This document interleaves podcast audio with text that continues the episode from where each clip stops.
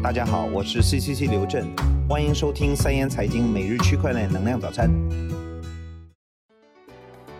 各位听众，早上好，今天是六月十六号，星期六，农历五月初三。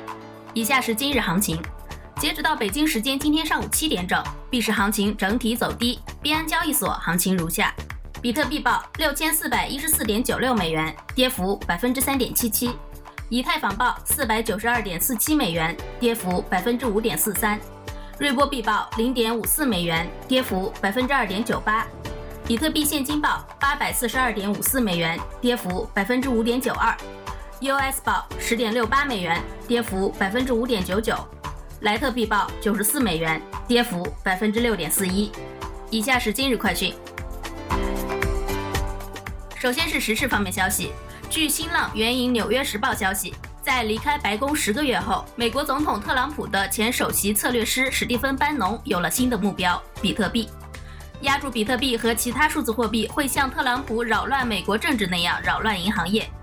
该报道称，班农不仅已经购买了数量可观的比特币，甚至还想创办自己的数字货币“可悲币”。这个名字显然是在响应希拉里，后者曾将特朗普的支持者称为一群可悲之人。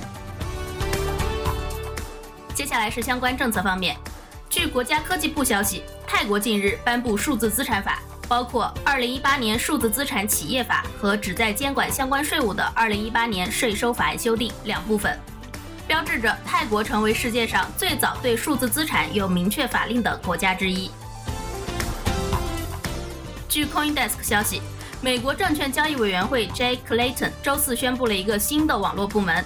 负责监督并打击涉及分布式账本技术和 ICO 产品的违规行为，其他重点领域将包括市场操纵计划、假信息的传播、黑网中的非法活动以及黑客在线经济账户。以下是相关观点：六月十五日，派顿科技联合全球极客组织 DoraHex 发布以太坊基础设施网络节点的重大安全漏洞。派顿科技创始人蒋旭宪博士称。派顿科技已发现高危漏洞，可以导致以太坊百分之六十的节点瞬间被轰塌。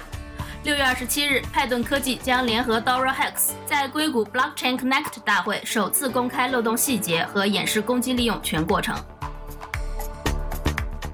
据中证网消息，国家金融与发展实验室理事长李阳在第十届陆家嘴论坛上表示，区块链绝对不能仅仅是造币、造百万富翁。而是要利用它改造基础设施、改造认证系统、改造信用系统、改造产权识别系统，降低金融交易成本。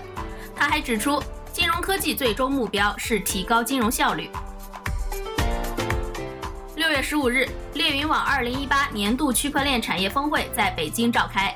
中国社科院研究生特聘教授王斌生会上表示，区块链技术带来的社会价值是社会信息传播成本的接近于零。我们所有的思考维度都要围绕未来信息传播成本为零的时候会发生何种改变来进行。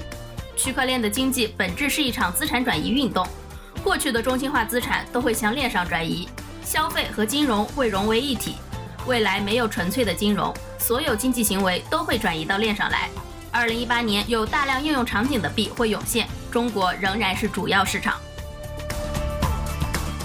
最后是市场方面动态，据 BitDays 消息。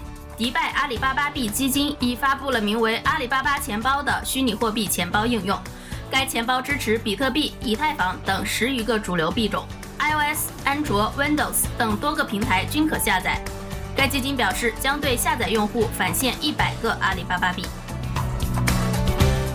百度度小满金融区块链负责人李峰称，区块链三到五年后最广阔的应用场景在于以下几点：一、分布式网络时代的基础设施。二、数字资产时代的价值网络；三、重构企业间的协作模式；四、颠覆现有的网络应用形态。好了，今天的元气早餐就先到这里了。十七号晚八点，三言财经联合链塔智库推出区块链加网络媒体直播。三言联合创始人杨苗邀约到了 U Network 联合创始人严肃和 P O.